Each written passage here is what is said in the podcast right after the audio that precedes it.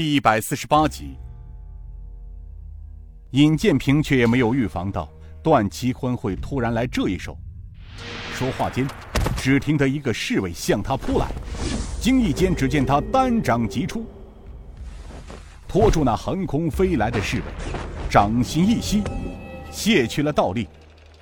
翻腕将那侍卫空中一送，那侍卫整个身子像撞到一层弹簧似的往上弹起，平升上去，倒立一失，便落在地上，像梦游似的呆在那里，不知道发生了什么事。亚叔东国雄将擒住的段其坤丢在地上，他拍拍手道：“少谷主，他是被陈帮主击落屋下的。”他扭过头对愣在当场的众侍卫道。诸位，你们段都统在危难时刻，竟然连自己的手下生死于不顾。如果你们束手就擒，大概还可以活命；否则，你们将永远回不了京城了。众侍卫眼看大势已去，相互看了看，便主动解下兵刃，丢在地上。二十多个侍卫不费吹灰之力，束手就擒。尹建平走到段其坤面前，蹲到他面前，笑着道：“ 怎么，段其坤，逃跑的滋味不好受吧？”段其坤沮丧的道：“哼，要杀要剐，悉听尊便。”尹建平站起身来：“想死啊？”没那么容易。再说，几个月前五台禅院我要杀你，你也活不到现在。现如今就更不同了。本座现在是在代表皇上，代表晋王出行。你死了，晋南王手中就少了一个指证太师和刘延昌的人了。说到这里，尹建平的声音突然变得很冷。其实，段其坤。本座恨不得将你挫骨扬灰，你知道吗？尹建平抬头长叹道：“我父母坟前还少了你太师张权、刘延昌的人头祭奠呢。亚叔，将他们所有人的武功废了，让知府他们进来，将他们带走，先关进大牢，等晋王发落吧。”亚叔东国雄道：“是。”少谷主，没多会儿，知府他们进得大厅。尹建平说道：“陈知府，卑职在，将假传圣旨的段其坤等人押往知府大牢关押。你尽快拟一个折子，将段其坤假传圣旨的罪行上报给晋王爷，一定要六百里加急送往京城，不得有误。下官遵命。不过特使大人，下官等人。”有一个不情之请，知府大人，请说吧。我等多受于假钦差的蒙蔽，才发生了今日之错。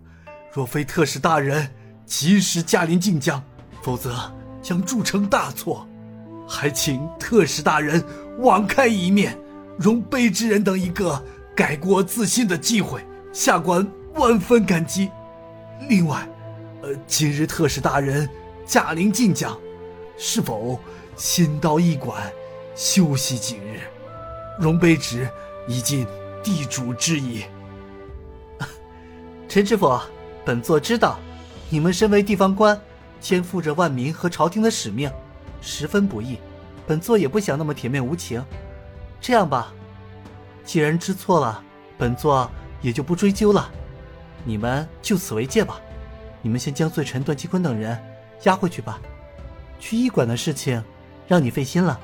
等本座这里的事情一了，会有人去通知知府的。你们先把兵撤了吧。